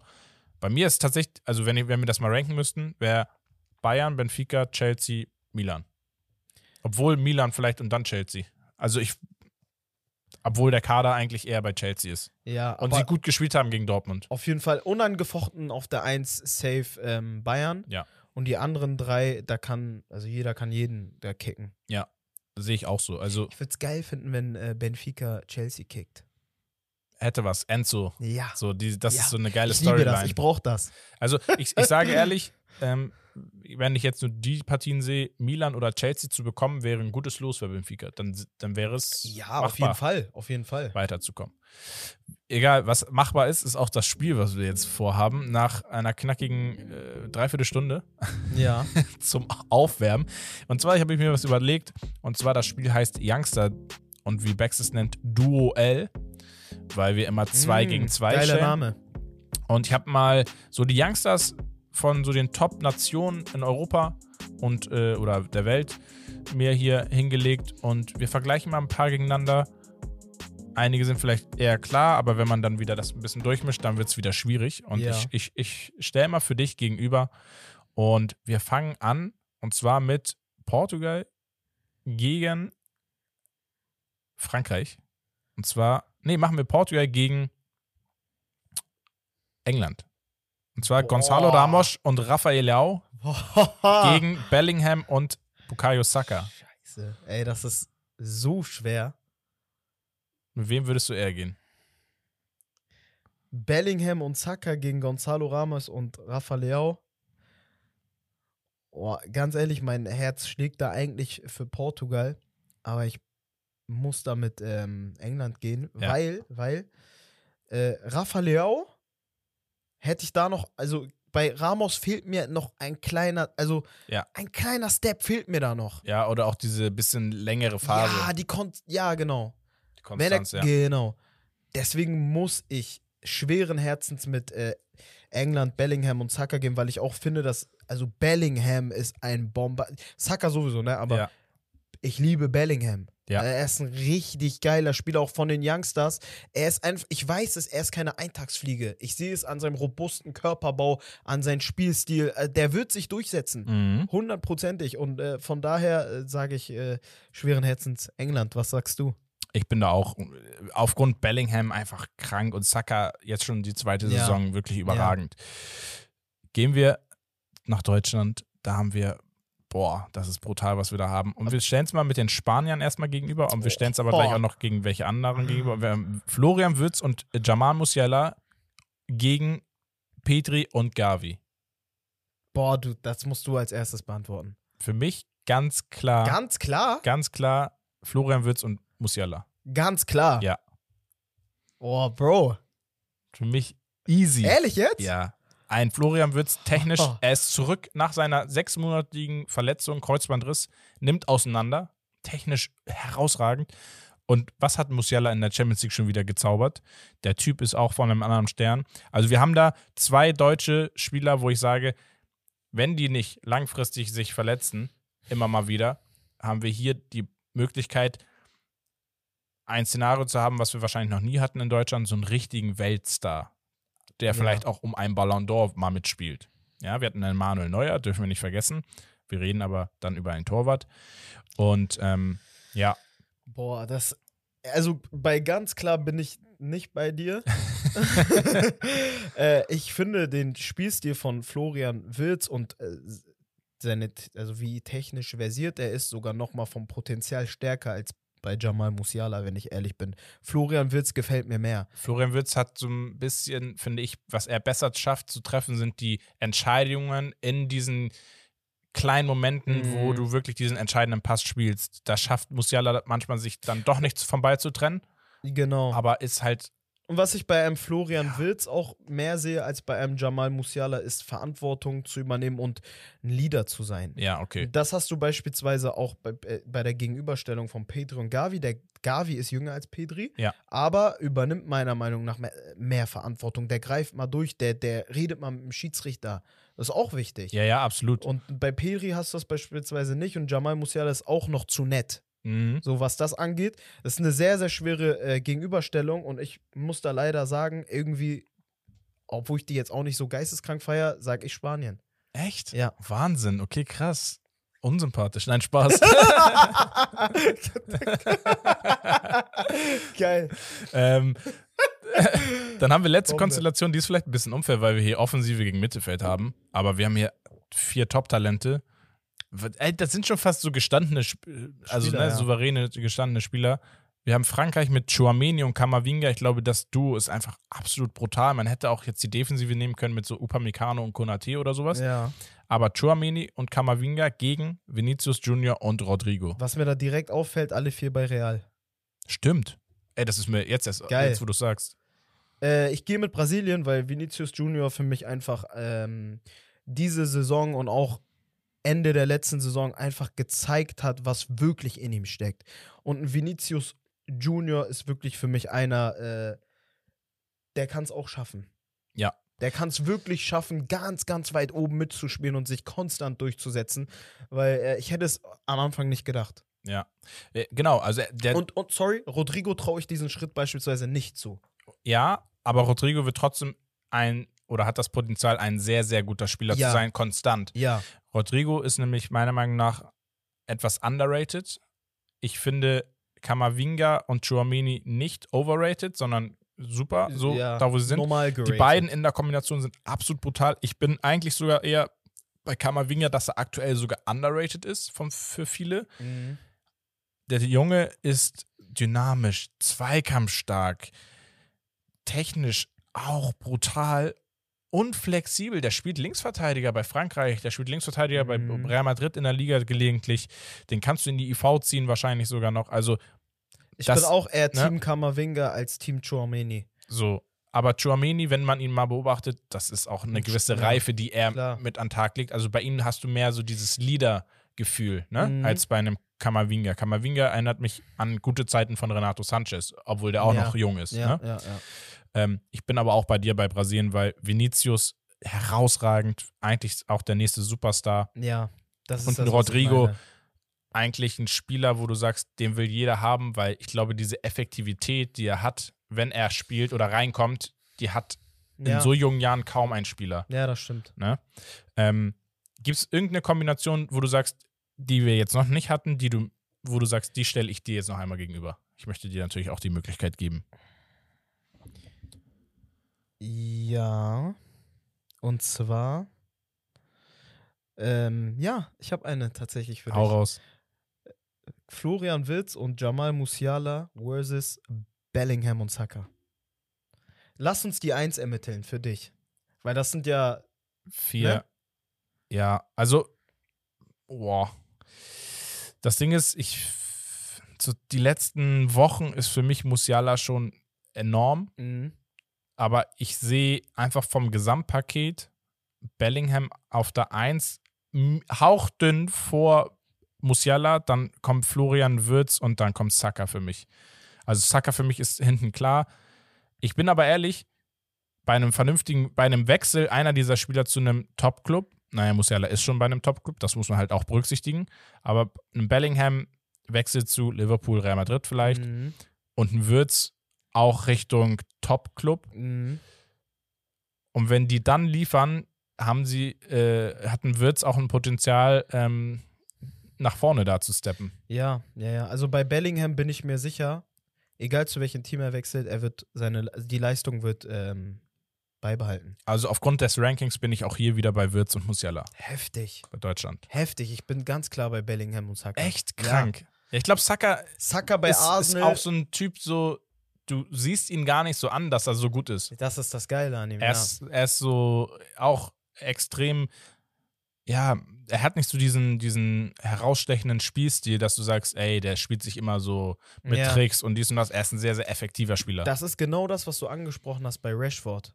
Und Ja. allgemein, wo du über die Prem gesprochen hast. Das ist so typisch, so, nur so bist du wirklich auch als junger Spieler erfolgreich äh, in der Premier League. Das ist es. Und nicht, äh, wenn du äh, hier mal trickst und da mal trickst und Übersteiger, dies, Genau. das funktioniert nicht in der Premier League. Genau. Okay, nice. Das war, äh, Das war geil. das, war das Spiel äh, Youngstar Duo-L. Liebe Grüße an Bex. Er wird sich kaputt lachen wieder. Ist auch super hässlich, dieser Name Duo-L. Duell. Und wir haben so ein kleines Hauptthema. Wir müssen natürlich auf die Uhrzeit auch Ja. achten. Wir sind jetzt knapp bei einer Stunde. Sorry, immer wenn ich da bin, äh, wird der überzogen. Alles gut, wir haben noch locker gute 20, 20, 25. Die, die Bock haben, ziehen sich das nämlich bis zum Ende rein. Da Shoutout ich- an die, die noch dabei geblieben Genau. sind. an die Community, ihr seid Hammer. Ähm, und zwar haben wir als Hauptthema mal, finde ich ganz nice, die Community Takes des Grauens. Und zwar, wir haben ja den Community Day und da habe ich mal so nach Spielervergleichen oder gewissen Takes, Aussagen gefragt. Mhm. Und da kam einiges, einiges zustande. Und ich scroll hier mal durch, weil wir haben hier super viel Feedback von euch bekommen und super viel, worüber man sprechen kann. Äh, Darf ich mir eins aussuchen und eine kurze und knappe Antwort geben? Ja, Lil Elias 999 sagt, Jamie Bjorn Gittens, ich habe ihn safe falsch ausgesprochen, ja. wird, sobald er Dortmund verlässt, das gleiche Standing wie Sancho haben. Wenn er mit gleiches, also Standing wie Sancho haben, meint, dass er zu einem Top-Club wechseln wird. Nein. Und er wird auch nicht mehr dasselbe Standing haben, dass er als Top-Top-Spieler gilt. Meiner Meinung nach. Ja, Ganz klares Nein. ja. Wenn er damit meint, dass er untergehen wird, ja. Wenn er wechseln würde in, zu einem ja, Top-Club. aber er wird nicht mal zu einem Top-Club Er wechseln. ist, er ist, er hat Potenzial, er macht sich gut, aber ich sag's dir, der braucht noch locker zwei Saisons, um locker. ansatzweise an das Sancho Dortmund-Potenzial ranzukommen, ne? Bro, er ist meiner Niveau, Meinung nach aktuell nicht mal Dortmund-Niveau. Der muss erstmal ausgeliehen werden zu, zu einem Verein, wo er spielt. äh, Zu Hoffenheim Echt? Oder du- so. Ja. Ah, nee, Ja. ich finde, Dortmund ist schon die richtige Adresse für ihn, meiner Meinung nach. Da bin ich äh, anderer Meinung, also dass er schon einen guten Impact hat, muss sich jetzt von einem Rotationsspieler zu einem Stammspieler entwickeln. Aber über welches Dortmund reden wir? Reden wir über ein Dortmund, was die Bundesliga endlich mal wieder gewinnen will? Oder reden wir über ein Dortmund, was, was okay ist, damit äh, wieder Dritter oder Zweiter zu Ja, werden? aber Dortmund braucht Spieler, die sich dahin entwickeln und die auch den Unterschied machen können, fußballerisch. Und da sehe ich ihn schon vom Potenzial her. ich Äh, nicht. ist aber kein Spieler, den du in die Startelf stellst, Auf gar keinen aktuell. Schön, dass du dir was Schönes rausgesucht hast. Dann haben wir. Basti TLR. Schafft, Ja. schafft Schalke den Klassenerhalt? Was sagst du? Ey, ich bin aktuell. Hättest du mich vor drei, vier Wochen gefragt, hätte ich gesagt, Junge, was. Warum fragt man sowas? Mhm. Aber die Frage ist absolut berechtigt. Fünf Spiele in Folge ungeschlagen, drei Unentschieden, nee, vier Unentschieden, ein Sieg oder zwei Siege? Ja, sechs glaub, Spiele in Folge ja. ungeschlagen. Ja. Und ich glaube, ein Tor nur kassiert in diesen sechs Spielen. Respekt. Und das sieht für mich nicht nach einem Absteiger aus. Stand jetzt sieht es nicht nach dem Absteiger aus, richtig? Und wenn ja. sie diese, diese, diese Serie mitnehmen, einfach auch nicht verlieren, weil ein Punkt ist, Ist immer, immer noch wichtig im ja, Abstiegskampf, klar. dann glaube ich, dass Schalke den Klassenhalt schafft. Ja, ich würde es denen auch wünschen. Ich, Ich habe es auch auch. so predicted, Ich tatsächlich, Ich auch. vom, am, am Anfang mehr. Ähm, ich finde, wir sollten mal vielleicht in ein paar Spielervergleiche gehen. Ja, gerne, gerne. Oh, hier ist auch einer, das passt zu unserem Spiel, was wir eben hatten. Digga, das kann Multi-Dave. nicht wahr sein. Bro, sorry, das. Ja, Digga, Theo. Hernandez und Rafael Leao oder äh, Anthony Davis und Jamal Musiala. Auch ein geiler Vergleich. Außenver Außenverteidiger und offensiver Spieler. Nochmal? Theo Hernandez Ja. und Rafa Leao. Leao. gegen Davies und Musiala. Theo Hernandez und Rafa Leo. Ja, bin ich auch da. Obwohl, oh ja, das ist Es eigentlich richtig viel, schwer. es liegt auch viel daran, dass ich äh, einen Theo stärker finde als einen Davis. aktuell. Ja, sehe ich auch. Viel torgefährlicher und ein Leader halt, ne? Ich habe eine Frage an, an, an, an Lukas 678. Bro, was hast du dir dabei gedacht, Müller und Neymar zu vergleichen? Er sagt Müller oder Neymar. Das Ding ist, ich, ist, ist geil, die Frage, Weil es komplett anders ist vom Spielertyp. Der eine ist effektiv, aber Bruder, wenn wir über Fußball reden, dann kann Ja. man nicht Müller und Neymar Also wenn wir, vergleichen. genau, wenn wir fußballerisch vergleichen, ist es, das ist so, als wenn du, ich weiß nicht, keine Ahnung, ähm, ein Buggy mit was weiß ich Du hast nicht vergleichst. gerade Buggy rausgeholt. Nicht Buggy. Buggy Ich von wollte- One Piece? Nee, nicht, nicht von One Piece. Ich dachte, du machst einen geilen One Aber Piece. ba Vergleich, Buggy Bruder. der Clown gegen, äh, keine Ahnung, gegen Ruffy. Das ist ein geisteskranker Vergleich. Weißt du warum? Wow. Bist du drinne? One Piece-Thema? Ja, schon so ein Bruder, bisschen. beide sind. Oh mein Gott, du bist es, Bruder. Beide sind Yonko. Aber Ruffy, Ruffy ist viel talentierter und stärker eigentlich als Buggy. Ja, gut, Und äh, er ist aber auch beide- erfolgreicher. Und, aber beide sind gerade die. Äh, gehören zu den vier Kaisern aktuell. Ja. Bruder. So. Kennst du Digga, da, da verstehst du? Shoutout an Buggy der Clown. Ja. Ähm, auf jeden Fall, ja. Rein vom, ich glaube, Erfolg. Ich glaube, Müller hat bessere Statistiken als extrem viele Spieler, karrieretechnisch, wenn du es anguckst. Der hat, glaube ich, 700 etwas Karrierespiele. Davon hat er, glaube ich, 500 etwas gewonnen. Der hat und auch viele Tore, viele Assists. Also Müller, Effektivität auf höchstem Niveau. Einer der Mhm. besten aller Zeiten, effektiv äh, betrachtet. Fußballerisch, fußballerisch ähm, der erfolgreichste Antifußballer, den es jemals Ja, gab, wahrscheinlich. Safe, safe. Ich mag Müller. Ich finde ihn noch Ich liebe ihn. maximal äh, äh, Dings, Sympathisch. Ne? Sympathisch und sehr, sehr konstant. Aber ich habe gerade so aus der fußballerischen Sicht gedacht. Und Ja. ich finde, aus der fußballerischen Sicht hatte auch ein Neymar viel mehr Potenzial, als er jetzt abruft. Neymar ist für mich eigentlich ein Spieler, gerade wo er noch bei Santos gespielt hat. Also der hat, der hat mir diese Hoffnung gegeben von Ronaldinho 2.0 Mhm. damals. Ja, das ist auf jeden Fall äh, Hast du noch einen? ähnlich. Ich suche auch gerade. Ich gucke gerade nochmal. Also, die größten What-Ifs im Fußball ist, finde ich, sch jetzt schwer so pauschal drauf einzugehen. Wenn dir jemand einfällt, so spontan. Digga, weißt du, was mir einfällt? Ich habe dir gar, keine, gar nicht meine Fragen gestellt am Anfang, die ich, die ich im Kopf hatte. Egal, machen wir Egal. am Ende nochmal. Ja. Nee, spontan nicht. Oh, die größten What-Ifs. Ich habe einen ganz alten, Sag den mal. kennen viele von euch gar nicht. Also vielleicht, weiß ich nicht. Sebastian Deißler. Boah, wo hast du ihn ausgepackt? Aus welcher Hölle? Ich habe die, Fra ich hab die Frage von Seppel BTW, ähm, liebe Grüße, gesehen und dann ist er mir in den Kopf gekommen tatsächlich. Also ich habe ein bisschen nachgedacht, so ja, Mhm. ja. Und das war einer der Spieler, wo ich sage, der hatte so einen Riesenhype. Der war auch super talentiert, Ja. wirklich herausragend beim FC Bayern, dann aus psychischen Gründen seine Karriere beendet. Ja. Wäre für mich so ein What-If-Spieler, wenn der psychisch fit wäre, wo der hätte noch landen können. Ich sag dir auch ein What-If, obwohl er eine super Karriere hatte, aber vielleicht noch, noch eine Schippe drauflegen könnte, ist vielleicht Totti. Ich feiere das auf jeden Fall, dass er so loyal war bei der Roma. Ja. Aber Totti weiß man ja auch, dass er Angebote von Real hatte. ja. Was wäre da passiert, wenn er eventuell gewechselt wäre? Das ist auch eine, so eine, Das ist das auch ist eine coole What-If. What-If-Frage, Ja, ja. absolut. Aber ansonsten, Oh, ich habe eine geile Frage, vielleicht abschließend für, für oder ne, wir machen gleich noch ein bisschen. Ähm, aber die passt wie die Faust aufs Auge, wenn ich hier einen Super League-Fan habe oder einen ja, Türkei-Fan. gib ihm Bruder. Hamid Altin Top Prime gegen Arda Turan Prime. Die Frage kommt Arda von Turan Prime. Emir und Strich Hansu. ich bin ein, äh, ich bin ein unnormaler Fanat-Fanatiker, aber man muss auch äh, einfach mal die Wahrheit aussprechen. Arda Tu- Turan Prime bei Atletico war ein bombastischer Spieler.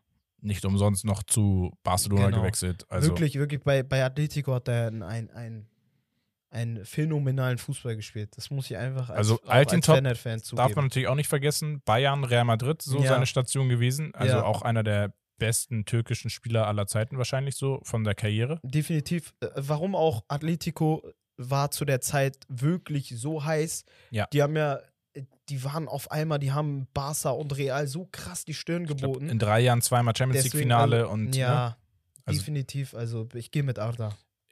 ich wäre da auch bei Arda so ein bisschen, wahrscheinlich auch ein bisschen mehr und besser wahrgenommen, die, Mhm. die Zeit. Aber ja, da hast du auch recht. Das, das spielt ich glaube. Altintop, weil er diesen, die, bei Real Madrid dann untergegangen ist. Ich habe hier was gehabt, äh, fand ich geil. Hier, äh, De, De Launus Vegas sagt, ähm, King Coman hätte ohne Verletzung der beste Flügel werden können bei Bayern. Und ich sage, wenn ich Sadio Mané rausnehme, gebe ich ihm recht. Ohne Verletzung. Ja. Also ohne Verletzung wären Coman, bin ich Also fast da- bei dir, wäre ja. er Besser einer der Sané Top und Gnabry, 3, finde ich. Top 5 äh, Flügelspieler der Welt gewesen. Mhm. aktuell. Er kommt, er hat dieses Niveau, aber wie gesagt, diese Verletzungsanfälligkeit ist halt einfach, dass er dann einfach ein sehr, sehr guter ist. Top 10, Top 20, Mhm. aber nicht diese Top 3, Top, Top 5. Da schafft das nicht ganz rein. Einfach, wenn man das Ganze lang auch betrachtet, ne? Ja. Seitdem er dann auch diesen Step nach oben geschafft hat. Und bin ich bei dir, ein Sadio Mané, sowieso karrieretechnisch absolut underrated. Einer der besten afrikanischen Spieler aller Zeiten. ja, safe. Und der hat so einen Impact auf, auf die Teams bei Liverpool und bei Bayern. Das ist so brutal. Wenn der spielt, der zieht Träume und, und, und äh, Spieler mit sich.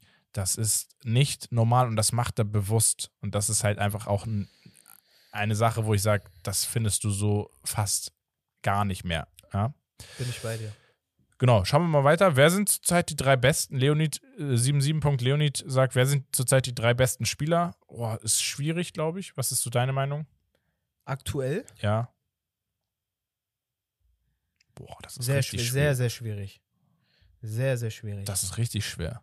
Könnte, könnte ich gar nicht Ich hätte jetzt aufzählen. pauschal so aus, dem, aus der Hüfte heraus jetzt so was gesagt wie so ein äh, Vinicius. Würde ich wahrscheinlich zu den zu Top 3 zählen. Ja, aktuell bin ich bei Ähm, dir. Und dann hätte ich wahrscheinlich auch noch.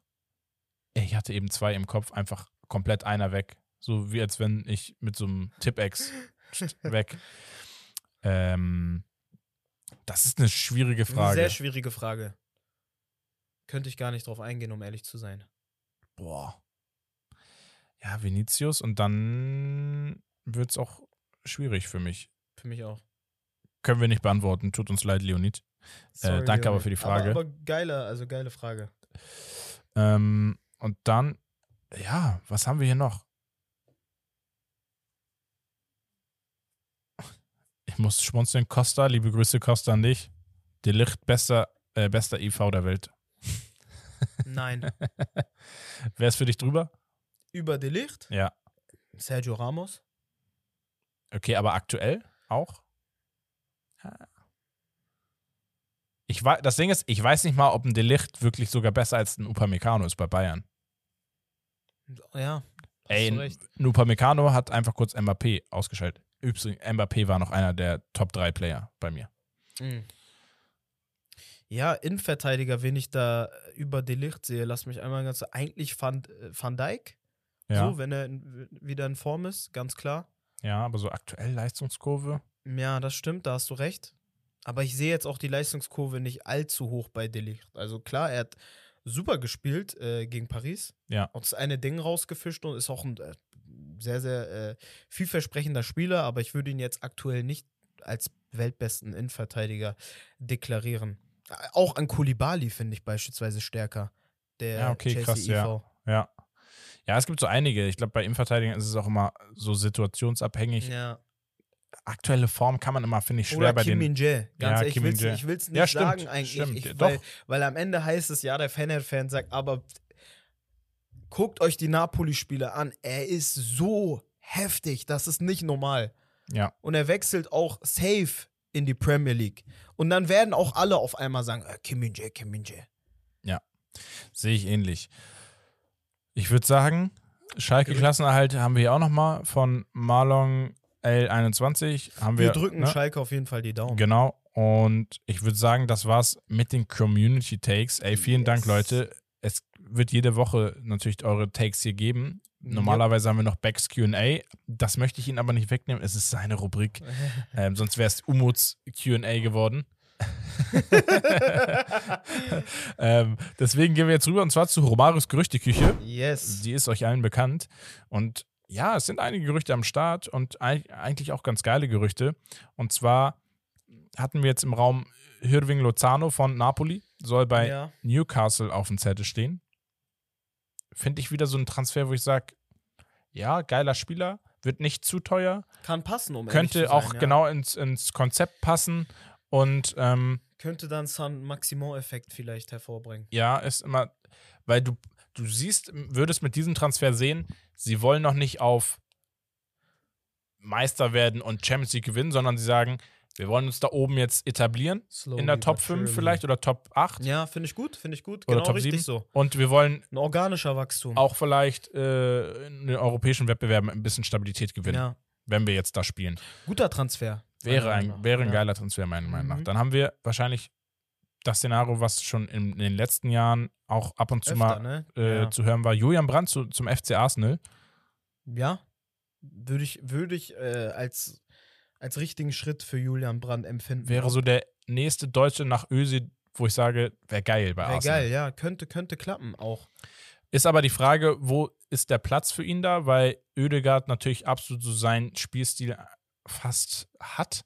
Ich sehe da Brandt eher ein Stück weiter vielleicht auf dem Flügel, um ehrlich zu sein. Okay, aber gegen einen Martinelli und einen Saka, Es kommt halt drauf an, ähm, gegen welchen Gegner du da spielst, glaube ich. Also wenn du mehr den Ball halten willst, da passt das eher mit einem Brand. Ja. Und wenn du aber ähm, schnell über die Flügel kommen willst, klar, dann äh, passt das eher mit den anderen beiden Jungs. obwohl ich sagen muss, rein für die Kaderbreite wäre es bombastisch, weil ein Auf Brand ist ein, kannst du außen und zentral spielen ich, halt. ich würde einem Brand auch zutrauen, easy, dass er eine 8 spielt. ja, safe. Und auch gut spielt. da ist er jetzt auch einfach spielerisch, fußballerisch ist ein Julian Brandt da, dass er in der Offensive sowie im Mittelfeldzentrum eigentlich alles abdecken Ja. kann, fußballerisch und technisch, ja, äh, was, was also, es so gibt. Du hast auch vollkommen recht, dass er sich verletzt hat äh, direkt in den ersten Minuten. War auch ein harter Rückschlag für Dortmund, weil ich fand Brandt wirklich überragend gegen Leipzig. Ja. Ich habe das ganze Spiel mir angeguckt. Er war sehr, sehr gut.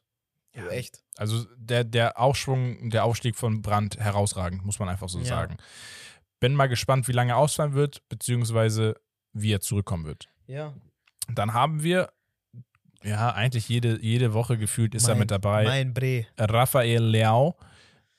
Und dann haben wir auch das Team, wo man sagt, bitte geh nicht dahin. Oh, und zwar zu F zum dir. FC Chelsea, Bitte nicht. weil der FC Chelsea will Leao unbedingt haben und wollen einen Pulisic in, in den Transfer inkludieren. Das Ja. heißt, Pulisic plus wahrscheinlich 80 bis 100 Millionen oder sowas Ja. würden sie auf den Tisch legen. Erstens, Würde ich ich würde es so Chelsea nicht gönnen. Ich, würd's- ich Ja. könnte mir sogar vorstellen, dass er bei Chelsea sogar äh, einschlagen Mhm. würde. So ein bisschen so ein Didier Drogbas-Typ. Ähm, aber rein für ihn wäre es, glaube ich, nicht die beste Lösung. Nee, denke ich auch nicht. Denke ich auch nicht. Obwohl Weil- ich sagen muss, wenn man den Chelsea-Kader sich anguckt, Ja, da ist halt so viel offen. Die haben auch eine Rückkaufoption jetzt für Tammy Abraham. Werden die bestimmt auch ziehen. Da hast du einen. Ab hast du einen Abraham auch äh, als Stoßstürmer vorne. Hast ja genug äh, Optionen auf dem Flügel. Also ganz ehrlich, 100 Millionen Grad äh, für einen Mudrik ausgegeben. Meiner Meinung nach viel zu viel. Äh, da gibt es wirklich so viele Spieler, wo man das geil kombinieren kann. Du hast auf der Außenbahn, wenn man jetzt von, von Außenbahn spricht, natürlich ist jetzt entgegengesetzt, hast du einen Reese James beispielsweise, wenn du dann Ja. äh, über einen Reese James nochmal einen starken äh, Flügelspieler platzierst, so dann kannst du halt wirklich über die Außenbahn dominieren. Dann brauchst du halt auch einen sehr, sehr starken Links, obwohl ich einen Kukurela auch stark finde. Da könnte man auch eine sehr, sehr starke äh, Dynamik haben mit ihm und ähm, Rafa Leao. er hat ja theoretisch schon. Dann hast du aber, wie gesagt, du hast einen Mudrik, du hast einen Joao Felix, Ja. ausgeliehen noch, den Ja. sie aber auch irgendwie kaufen wollen. Wen, den ich aber bei äh, Chelsea am stärksten finde. Ja, technisch siehst du bei ihm. Er kriegt, Ja. hat er auch gesagt, er fühlt sich sehr, sehr wohl, weil er einfach diese, diese, Diese Freiheit bekommt, diese die Freiheit Simeone bekommt, genau. Und weil er einfach auch äh, fast eigentlich immer Spielmittelpunkt ist. Ja. Er hat sehr, sehr viel den Ball, er hat sehr viel kreativen Freiraum, Mhm. ähm, was absolut seine Stärke ist, technisch. Er muss halt schaffen, noch ein bisschen effektiver zu werden Ja. in den einzelnen Aktionen. Ja. Dann haben wir einen klassischen Mourinho-Transfer, Juan Cuadrado zu AS Roma. Passt, Ja, passt wie die Faust aufs Auge. Genau. Ist so ein richtig klassischer Mourinho, Mhm. äh, ich will einen soliden, erfahrenen Spieler. Ja. Von Juve. Ähm, machst du Aber nichts ich, falsch ich, mit. ich sag, äh, Rom tut sich aktuell keinen Gefallen an diesen Transfers. Weil Nee, es ist nichts Langlebiges. Ne? Genau, die haben wirklich äh, auch ihren letzten äh, vielversprechenden Star-Talentspieler verkauft, Saniolo, der äh, auch nur gewechselt ist, weil er nächste Saison per Kaufoption zur AC wechseln wird, weil es ja sowieso sein Ding war und AC wird sowieso Gelder haben, weil sie Ja. äh, Spieler verkaufen werden und von daher äh, tut sich Rom langfristig gesehen aktuell nicht so den Gefallen damit, immer äh, irgendwelche Altstars zu haben, weil der Kader ist sehr alt. Und dann kommen wir einfach zu dem Thema, vielleicht was nochmal heiß ist. Wir haben ja schon hier gerantet und Aussagen getätigt, die Mhm. vielleicht ja grenzwertig waren, weiß ich nicht. Wir meinen es natürlich nur objektiv und einfach aus Fansicht. Ja, Und zwar die PSG Shopping Tour ist das geplant. höre, ne? Diesen Sommer exklusiv in Paris. Shopping Week. Ja, ja. Ähm, und Als zwar hätten wir es noch nicht zuvor gehabt. haben die Franzosen nach dem Aus ja folgenden Wunschzettel. Und zwar Skriniar haben sie ja schon verpflichtet in der Innenverteidigung, wollen daneben noch Pau Torres von Villarreal jetzt verpflichten. Ja, Ähm, Im Mittelfeld sollen Ibrahim Sangaré ja, von Eindhoven, Bernardo Silva von Manchester City, Ryan Cherki, auch geiler Spieler von ja, Olympique Lyon und Manu Kone von Gladbach Ja, äh, auf dem Zettel stehen. kommen, ne? Sollen alle kommen. Ja, steht hier auch richtig so, sollen alle kommen. Und was In macht der das Offensive? Financial Fairplay in der Zwischenzeit? Spielen Ja. die Darts? Ja, die, die sind, keine Ahnung, in Katar sich sonnen, Ja, wahrscheinlich. ich auch. Und äh, in der Offensive sollen neben Messi, auf den, ja, mit dem verlängert werden soll, sie wollen auf Messi setzen und Mbappé sowieso, Ja, sollen wohl Top-Torschütze Victor Osimhen Ja. von Neapel und Gonzalo Ramos von Benfica Lissabon kommen. äh, das Ganze komplementieren in der Offensive. Wen siehst du denn von diesen ganzen Namen, ne? Wen siehst du da als, äh, als überflüssig, der auch deiner Meinung nach floppen wird? Und wo sagst du, das ist ein äh, Transfer, wie, also den sie auf jeden Fall benötigen? Ähm, also sie benötigen. Also ich könnte mir so einen Gonzalo Ramos irgendwie schon bei Paris als Spitze richtig vorstellen, Ja, weil er so dieser Stoßstürmer ist, der Ja. aber auch gefährlich technisch stark ist. ja. Osimen ist, glaube ich, noch zu kreativ. Ein Osiman würde sich damit keinen Gefallen tun, Nein, sehe ich auch nicht. Der muss in die Premier League. Dann würde ich vielleicht sagen, schon so ein Bernardo Silva aufgrund von seiner Variabilität Ja. im Mittelfeld Ja, und, und Erfahrung. ja. Ja, und mit Skriniar hast du auch nichts falsch gemacht in der Defensive. Ne? Und Pau. Torres würdest du wahrscheinlich auch nichts falsch machen. Also defensiv dich einfach breiter aufstellen. Ich sag so, also von, de, von diesen Namen, also dem Vergleich zwischen ähm, Ramos und Osiman bin ich komplett bei dir. Ich denke auch, Osiman wird zu Menu wechseln äh, oder zu Arsenal. Ähm, würde ich auch als gut finden. Mhm. Paris passt ja Meinung, meiner Meinung nach nicht rein. Ramos sehe ich da wirklich eher bei Paris. Skriniar auf jeden Fall. Äh, safe. Wen ich sehr, sehr gut finde und vielversprechend ist Manu Kone und ich kann mir vorstellen, dass er äh, da Leistung abliefern wird, wenn die ihm die Zeit geben. Ein Ryan Chekri viel zu früh für ihn. Ein Ibrahim Sangare hat die Qualität für mich noch nicht. Bernardo Silva, sehr starker Spieler, variabel, wie du auch schon gesagt hast. Und äh, ein Screener natürlich ganz, ganz Ja. klar. Aber ich finde, äh, Paris, keine Ahnung, so, äh, da muss einfach mal umgedacht werden. Ja, also eigentlich muss das auch bestraft werden. Keine Ja. Ahnung, dass das dass wirklich der Verein, dass der Scheich vielleicht sagt, okay, mir reicht's jetzt, ich Mhm. verkaufe, dass es dann einfach so ein bisschen abebbt, es weiter ein Top-Team bleibt vielleicht, aber ein bisschen gesünder. Also eher so Ja. in die Richtung wie Newcastle oder sowas. Ist auch bewegt. ärgerlich, weil ähm, das ist einfach dieses Cash Rules Everything Around Me Ding. So ein Chelsea und ein Paris. Also, das ist klar. Wo ist hier das Financial Fairplay? Bei den Ja. kleinen Mannschaften gucken sie da ganz schnell hin und bestrafen es. Ne? Mhm. Aber hier bei den großen Teams ist da irgendwie, äh, weiß nicht, wird da weggeguckt, vielleicht bewusst sogar weggeguckt. Und ich finde das, ich finde das nicht in Ordnung. Und ähm, man sieht ja auch, so einfach viel Geld ausgeben und irgendwelche random Spieler holen, das zündet nicht. Zündet auch seit Jahren bei Paris nicht. Und ähm, es zündet auch meiner Meinung nach bei Chelsea noch nicht. So von den ganzen Transfers finde ich äh, Felix am stärksten und der ist gerade nur geliehen. Ja, ja, das sehe ich auch so. Naja, wir müssen mal schauen, wo die Reise hingeht. Es wird auf jeden Fall ein interessanter Sommer, bin ich ehrlich. Und ja, auf jeden Fall. ich ähm, liebe die Transfer. Äh, Saison. Es Ja, das ist immer geil. Das ist immer, Das ist sehr, sehr so- geil. dass äh, da regelmäßig neue Gerüchte kommen. Ja. Liebe Grüße an Fabrizio Romano. Liebe Grüße, Fabrizio. Ich würde sagen, Geschichtsstunde hat Bex mir was geschickt. Liebe Grüße an Bex. Viel Spaß in Japan, genieß die Zeit. Viel Spaß, Bro. Ähm, danke, dass du an mich denkst mit der Geschichtsstunde. Ich muss dich aber enttäuschen, die kommt heute nicht mehr. Das heißt, ich enttäusche auch die gesamte Community. Es tut mir leid. Nächste Woche kriegt ihr auf jeden Fall wieder eine. Ähm, und ja, Umut, yes, Bro. brutal, dass du da warst, dir die Zeit genommen hast. Hat richtig Bock gemacht.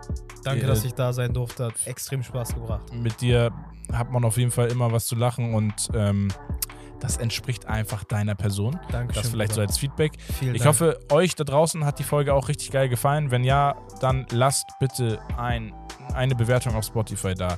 Schreibt eine Frage, äh, wir haben eine Frage immer unter unserem, äh, unserer, unserer Folge, die, die, die Folgenfrage. Gerne eure Meinung dazu abgeben. Äh, Wes und Herb gehen drauf ein und äh, werten das Ganze aus. Des Weiteren folgt uns auf allen Social Media Plattformen wie Instagram, TikTok, YouTube. Äh, da kommt jetzt auch am Wochenende der letzte Teil der Top 10 Youngstars. Äh, wird nochmal interessant, wer da auf die Platz 1 kommt. Wir hatten ja Mhm. heute auch eine heiße Diskussion schon in unserem Spiel. Vielleicht, hey, ein geiler Teaser ne, fürs Wochenende-Video. Ja.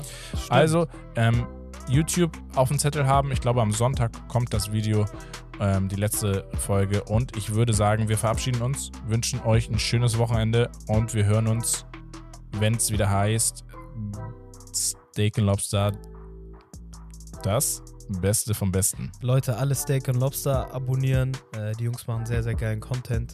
Wir lieben alle den Sport. Unterstützt, kommentiert, liked, schickt es euren Freunden. Vergisst bei TikTok auch nicht, die Videos zu saven.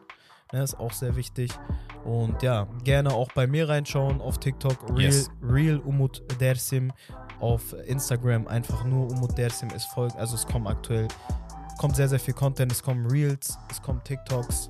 Und äh, von daher seid gespannt, wenn ihr Bock habt auf den einen oder anderen Lacher und äh, zwischenzeitlich vielleicht auch mal ein Real Talk aus der Hölle in Bezug auf irgendwelche TikTok-Match-Bettler, dann seid ihr bei mir richtig. Auch Kommt- ab und zu mal live, vorbei. ne? Ja. Ja, genau, live auch.